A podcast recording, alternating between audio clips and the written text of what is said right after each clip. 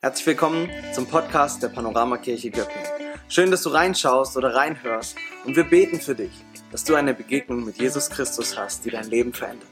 Außerdem bist du eingeladen, gemeinsam mit uns für andere in dieser Stadt, in dieser Region unterwegs zu sein, um eine Zukunft voller Hoffnung und Freude und Möglichkeiten aufzubauen.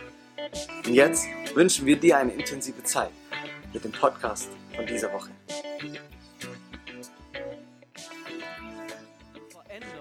Alles. Wenn Regen fällt und der Boden durchfeuchtet ist, dann ist die Grundlage für Leben gelebt. Dafür, dass Frucht entstehen kann.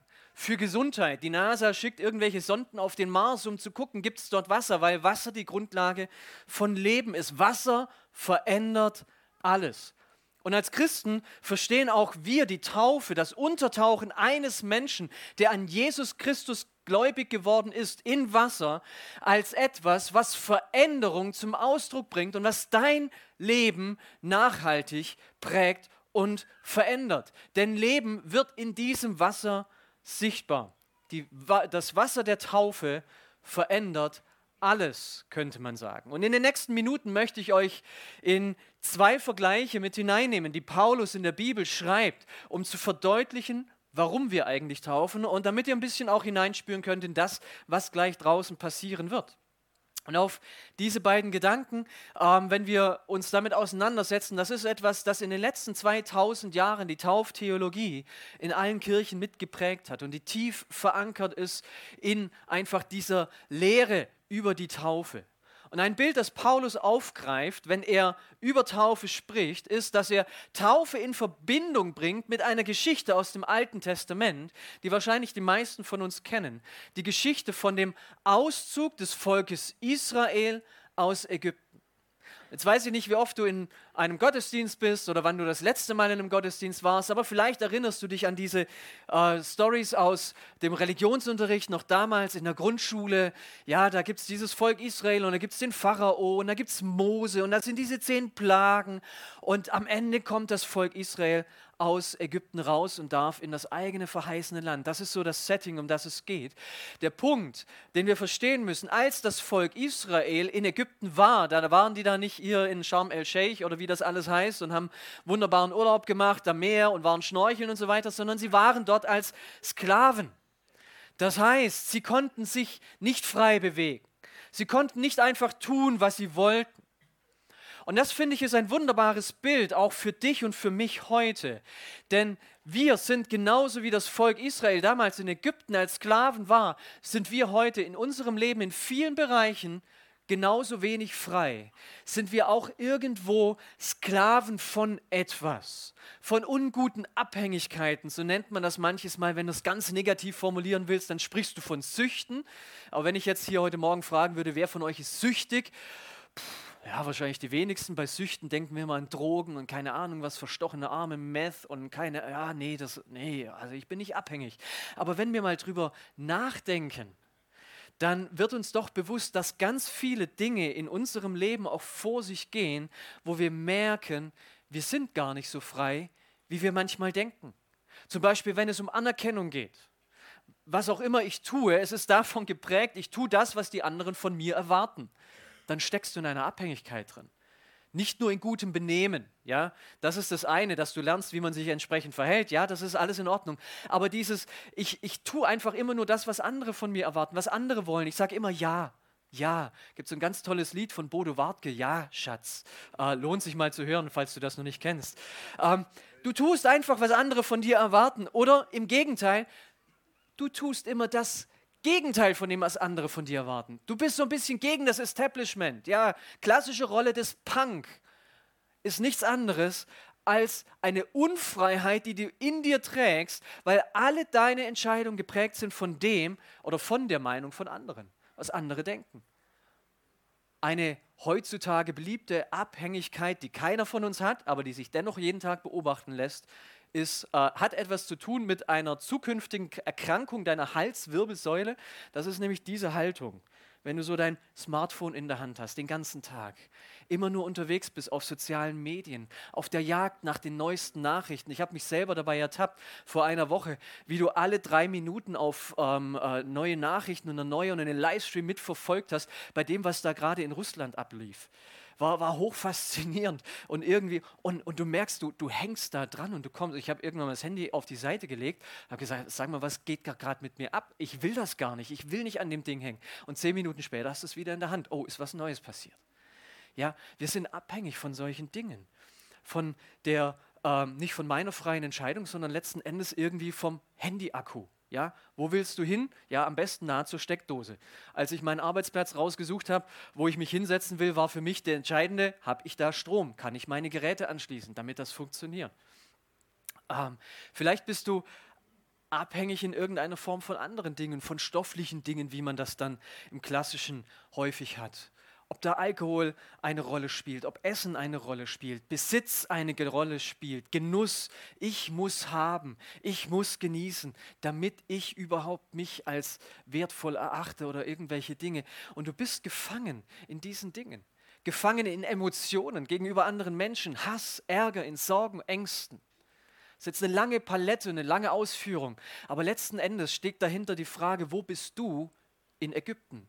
Wie das Volk Israel, versklavt in eine Verhaltensweise hinein, die alles andere als frei ist.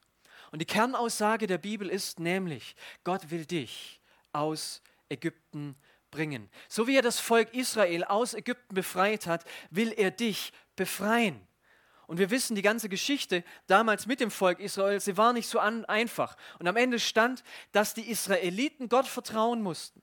Darauf vertrauen mussten, dass das Blut eines Lammes, das sie dann irgendwie geschlachtet hatten, dessen Blut sie an die Türpfosten gestrichen hat, dass dieses Blut sie retten und frei machen wird. Das ist das, was wir in dieser Geschichte des Auszugs aus Ägypten lernen. Und im Prinzip beschreibt diese Geschichte genau das Gleiche, was Gott in deinem Leben tun will dass er auch dich frei machen will, frei von deinen Abhängigkeiten, wo du gefangen bist, wo du in Unfreiheit lebst. Und jetzt ist die Frage, was hat das mit Wasser, mit Taufe zu tun? Der Punkt kommt, wenn wir nämlich die Geschichte weiter uns anschauen. Das Ziel Gottes war es, sein Volk aus Ägypten herauszuführen, und dann führte er sie weiter. Er führte sie durch die Wüste an ein Meer. Und jetzt der Spoiler schlechthin, es ging auch da nicht um Strandurlaub.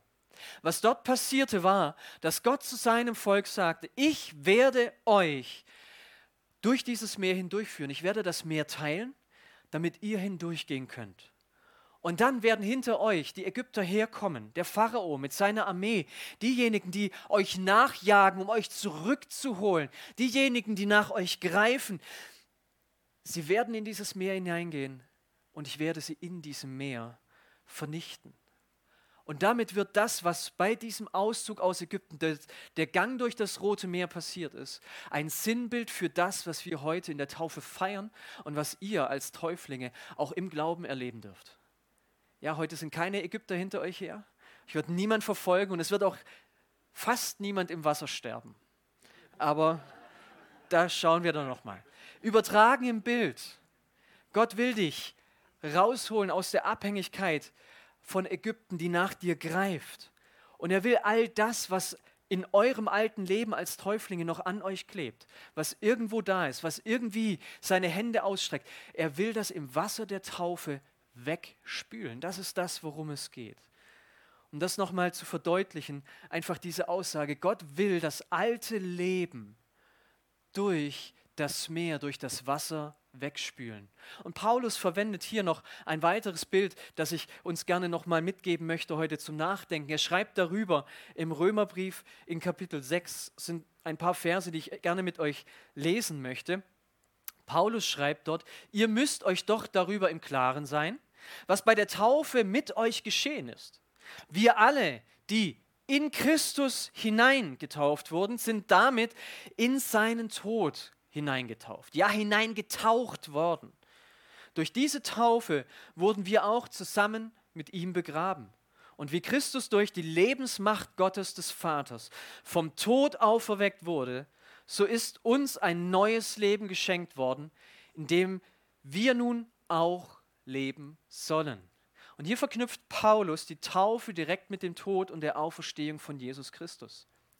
Wir wissen, Jesus lebte auf dieser Erde, um am Ende am Kreuz zu sterben. Er ist gestorben, er war drei Tage tot und ist dann zu neuem Leben auferstanden. Und so werden wir auch euch in das Wasser hineintauchen und dann drei Tage drin liegen lassen. Nein, natürlich nicht, wisst ihr, okay. Ähm, aber in der Taufe bekommt ihr einen Anteil an diesem Tod und an der Auferstehung von Jesus Christus. Nämlich, dass das alte Leben, das ihr davor gelebt habt, dass es von euch abgetrennt wird. So wie es war bei, den, bei dem Volk Israel. Das alte Leben, das nach ihnen griff, wurde im Meer ertränkt. Die Sklaverei, sie konnte sie nicht mehr erreichen. Und so sterbt ihr in diesem Wasser den Tod Jesu mit in ihm seid ihr unterwegs und werdet durch das Wasser ähm, gereinigt, sagt die Bibel an anderer Stelle. Alle Abhängigkeit, aller Schmutz, die ganze Gefangenschaft, sie wird durch das Wasser, durch die Verbindung mit dem Tod Jesu weggespült. Das ist das, was wir glauben, warum wir taufen. Und in der Taufe wird also deutlich, dass Gott dich aus deinem Ägypten herausführt, um dich in Freiheit zu bringen und dass er dich durch das Wasser hindurch führt, damit all das Schlechte, was dich bisher gefangen genommen hat, dass es abgespielt wird. Und nach etwas Drittes wird deutlich, deutlich, Paulus schreibt, dass wenn wir aus diesem Meer, aus dem Wasser heraussteigen, dann erwartet uns etwas nämlich dass Gott für uns etwas bereithält, ein verheißenes Land. So war das bei dem Volk Israel, das verheißene Land, in das sie ziehen durften. Paulus schreibt hier in Bezug auf Jesus Christus, dass wir aus dem Wasser auferstehen zu einem neuen ewigen Leben. Das Leben, das Jesus nach seiner Auferstehung hatte, ist dieses Leben, das dann für euch zählt und gilt. Die Taufe macht also deutlich, dass Gott euch nicht nur aus etwas herausholt, durch das Wasser hindurchführt, sondern in etwas hineinführen möchte in ein neues Leben. Und auch für euch hat Gott dieses neue Leben geplant. Der ein oder andere ist schon länger in diesem Leben unterwegs, für die anderen ist es relativ neu und das ist vollkommen in Ordnung. Äh, ein neues Leben in seiner Kraft zu leben, ein neues Leben in Christus. Nicht mehr ich lebe jetzt, sondern Christus lebt in mir mit all seiner Kraft, ist das, was Paulus schreibt.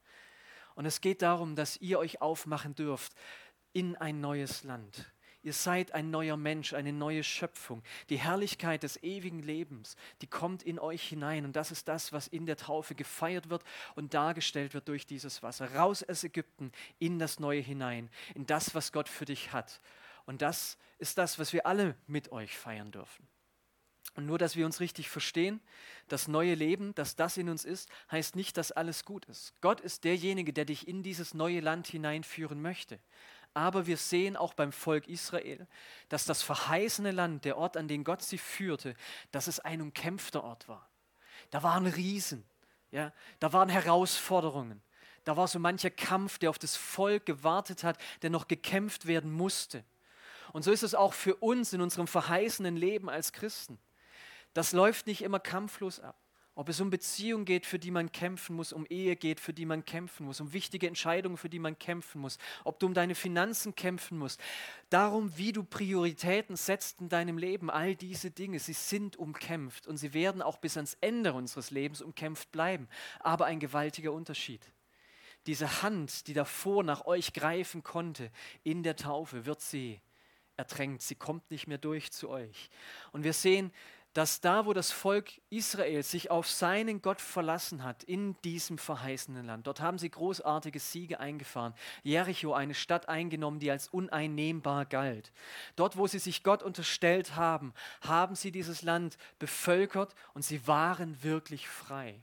Und genauso für uns wo wir uns in diesem neuen Leben Jesus Christus unterstellen, wo wir anerkennen, dass es nicht unser Leben ist, sondern ein Leben in Christus, wo er derjenige ist, der über uns herrscht. Dort werden wir unser Land, das Leben, das Gott für uns vorbereitet hat, einnehmen. Und ich persönlich bin riesig gespannt auf das, was ihr in den nächsten Wochen und Monaten und Jahren über dieses neue Leben in eurem verheißenen Land erzählen dürft und könnt. Und ich hoffe, dass wir das ein oder andere Zeugnis noch von euch hören werden. Was wir jetzt hören werden, ist ein Stückchen weit das, was vielleicht mit Ägypten zu tun hat. Ja, muss man ja nicht alles hier auf der Bühne ausbreiten, wie man da in Abhängigkeiten drin gestanden, aber ihr alle habt eine Entscheidung getroffen. Und das steht bei euch ganz wunderbar auf diesen T-Shirts drauf. Ich bin entschieden. Und ihr habt eine Entscheidung getroffen und warum und was der Grund dafür ist, das ist das, was ihr heute als Zeugnis weitergebt. Ich weiß nicht, welche Reihenfolge ihr habt. Ihr dürft gerne nach vorne kommen, alle miteinander. Man sagt ja immer so, Ladies first, aber ich glaube, wir machen es einfach so, die Damen dürfen entscheiden.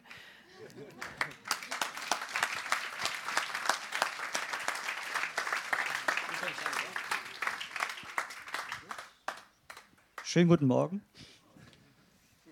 Verzeiht mich, ich habe wahrscheinlich ein bisschen Nuscheln, aber ich gebe mein Bestes. So. Der christliche Glaube war schon immer ein Teil meines Lebens, nur ließ ich ihm nicht immer so viel Raum, wie er und vor allem ich es benötigte. Ich ließ es zu, dass Skandale in den großen Kirchen mich immer weiter von meinem Glauben trennten, bis ich mich dazu entschied, aus der katholischen Kirche auszutreten. Ich wurde der typische Christ, der aus Reue und schlechtem Gewissen einmal jährlich zur Weihnachtszeit die Kirche besucht. Doch der Herr ließ mich nie los und gab mich nie auf. Letztes Jahr gipfelten viele Baustellen zu den größten Problemen meinem bisherigen Leben, die mich nahezu erdrückten. In diesen dunklen Stunden schickte mir der Herr ein Gemeindemitglied der Panoramakirche. Wir redeten viel und, Sonntag, und ich wurde sonntags eingeladen. Von einem, ich schaue mir das mal an, ist die Panoramakirche fester Bestandteil meines Lebens geworden. Ich begann wieder täglich zu beten. Viele Dinge gelingen mir seitdem auf Anhieb. Der Herr spendet mir unglaublich viel Kraft und Trost. Für mich erkannte ich, dass der Herr nie weg war, sondern ich nur nicht mehr, äh, sondern ich nur nicht mehr hingehört habe. Nun möchte ich bezeugen, weiterhin Jesus zu folgen und freue mich auf jeden Tag der langen Reise.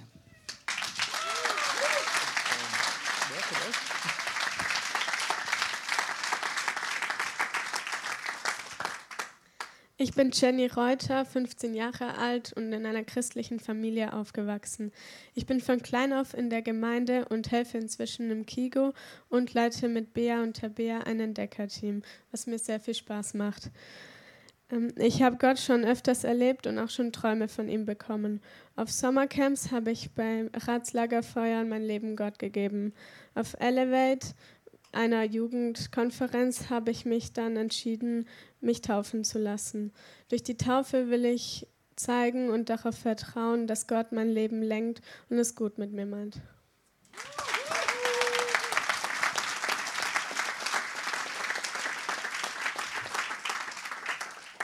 Hallo, ich bin Tabea und 14 Jahre alt. Ich bin evangelisch landeskirchlich aufgewachsen, was meine Kindheit auch sehr geprägt hat. Mit sechs Jahren wurde ich dann getauft. Ich hatte schon immer eine Beziehung mit Gott. Als ich neun Jahre alt war, hat mich meine Schulfreundin Simi zu den Rangern gebracht. Inzwischen bin ich Pfadranger und Juniorleiterin bei den Entdeckern. Nichts in meinem Glauben hat mich so sehr geprägt wie die Rangers. Und da möchte ich dir, Tabi, auch danken, weil du meine Rangerzeit so besonders gemacht hast und immer für mich da warst. Als ich das erste Mal Gott erlebt habe, war ich elf Jahre alt. Auf dem Schweigemarsch habe ich meinen Namen gehört und am Ratslagerfeuer habe ich mich das erste Mal für Jesus entschieden. Ja, und letztes Jahr war dann meine Konfirmation. Für mich war es nicht unbedeutend. Im Gegenteil, es war wie ein Bekenntnis, dass ich an Gott glaube oder wie eine Verlobung, wenn man sich überlegt, das ganze Leben zusammen zu verbringen. Ich hatte Jesus mit Bleistift in mein Leben geschrieben. Auf dem letzten Sommercamp hat für mich dann eine richtig intensive Reise angefangen. Eine Reise mit Gott. Ähm, ich, ich war in einem Prozess mit vielen Hochs und Tiefs und bin zu dem Entschluss gekommen, Ja zu sagen. Das Ja bedeutet für mich, Gott endgültig mein ganzes Leben zu geben und Jesus dick mit Edding über den Bleistift zu schreiben. Heute ist wie meine Hochzeit und ich will Jesus mein ganzes Leben geben für immer.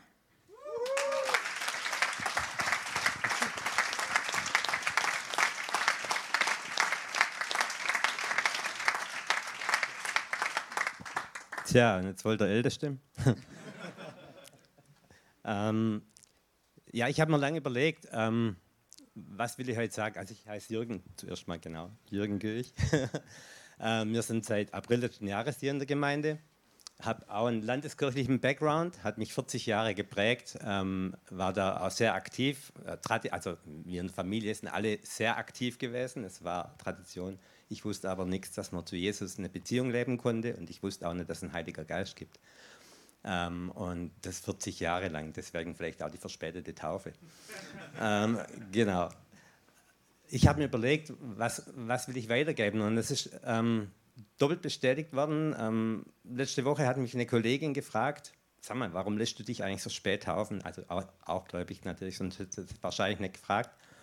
Ähm, und gestern habe ich noch mit Beate zusammen gebetet, gestern Abend, und Beate genau im Gebet genau das ausgesprochen, was heute wirklich, was, was ich für mich auf dem Schirm gehabt habe, was ich wirklich weitergeben möchte. Und das fand ich so cool, dass Gott das mal einfach bestätigt dann und mir da auch gewisse Sicherheit gibt. Ähm, ich war, ähm, oder Taufe, oder Glaubenstaufe hat mich lang begleitet. Natürlich nicht in der Zeit in der Landeskirche, sondern eben erst danach. Ähm, und viele Leute in meinem Umfeld, enge Freunde, haben sich taufen lassen. Und ich habe das wirklich mitfeiern können, habe aber für mich irgendwie so die Sehnsucht gehabt, warum ich nicht? Und habe aber auch nicht das Okay gehabt. Und da habe ich echt viel Gelassenheit braucht, die ich auch wirklich gekriegt habe von Gott. Und ich habe gespürt, wie wichtig das ist, wirklich Beziehung zu Gott zu leben, weil sonst hätte ich vermutlich die Gelassenheit nicht gehabt, aus mir selber bestimmt nicht. Genau, und ähm, so ging das dann durch. Und dann hat sich dann eine Beate auch zum Glauben gekommen, habe Beate auch sich taufen lassen und ich bin immer noch da gewesen und war immer noch nicht tauft und habe gedacht, okay, schauen wir mal, vielleicht, ähm, vielleicht ähm, hat Gott ja was vor und vielleicht dauert es einfach länger bei dir. genau, und ähm, wir waren dann zwischendurch auch mal in einer sehr charismatischen Gemeinde, wo einfach das Taufverständnis für mein Verständnis einfach oder für mich nicht zerpasst hat, aber da war wieder Taufe kein Thema, weil es einfach, das war für mich von der Lehre her nicht passend. Und dann habe ich schon Fragen an Gott gehabt und habe gedacht, okay, hast du mich vergessen oder irgendwie, ja, irgendwie passt es für mich nicht und, und wo, wo, kommt es, wann kommt es? Und als ich dann hier das erste Mal bei der Tafel war, in, äh, in der Panorama, da habe ich gespürt, ja, das ist es. Und ich habe auch jetzt im Taufseminar das wirklich erneut erleben dürfen, was Markus da wirklich echt toll gemacht hat. Ähm, Genau, das ist mein Verständnis von Taufe und da kann ich, da kann ich voll zustimmen und das ist mein Augenblick, das ist der Augenblick, wo ich es jetzt einfach auch nochmal festmachen möchte, genau. Und ich möchte wirklich jeden ermutigen, da auch Gelassenheit. Es gibt ja oft auch unter uns Christen solche, solche Wellen der Euphorie und dann macht man was und Gott hat für euch einen Plan und für jeden von uns einen Plan in unterschiedlichen Lebenssituationen und ich glaube, wichtig ist einfach die Beziehung zu Jesus, das durfte ich echt für mich erleben ähm, und seine Stimme zu hören und ihm wirklich einfach Aufmerksamkeit zu schenken und das zu tun, was er auf dem Herzen hat.